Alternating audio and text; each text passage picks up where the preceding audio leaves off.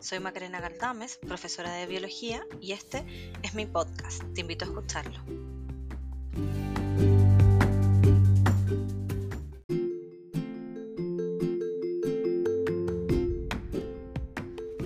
La reproducción es una característica de los seres vivos que les permite perpetuar la especie. Existen dos mecanismos de reproducción, la reproducción asexual y la reproducción sexual.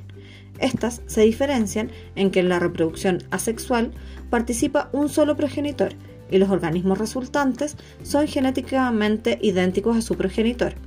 En cambio, en la reproducción sexual participan dos progenitores y los descendientes son diferentes a sus progenitores, ya que ocurre variabilidad genética.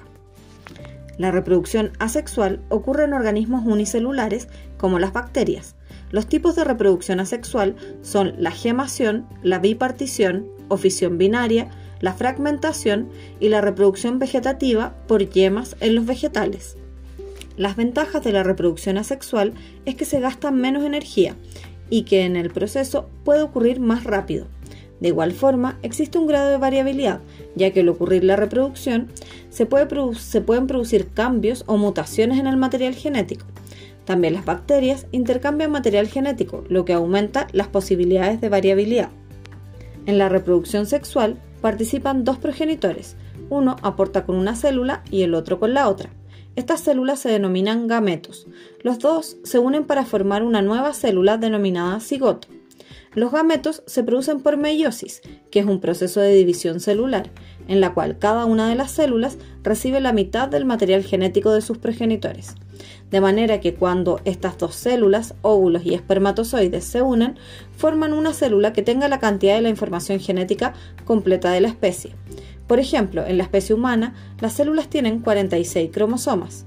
El óvulo aporta 23 y el espermatozoide los otros 23. Al juntarse en la fecundación, se completa el número de la especie, que son 46 cromosomas.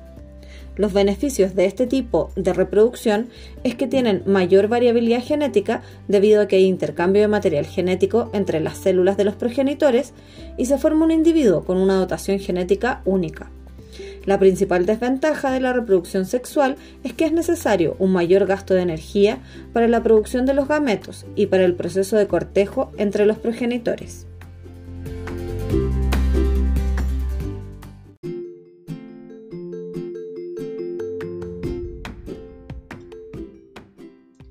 Si te gustó este podcast, puedes dejar tus comentarios y sugerencias en biomaca2020.gmail.com o en mi Instagram bio.maca.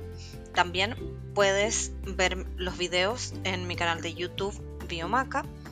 Y si aún te gustó más y quieres aportar el desarrollo de este podcast, puedes entrar a Patreon slash Biomaca.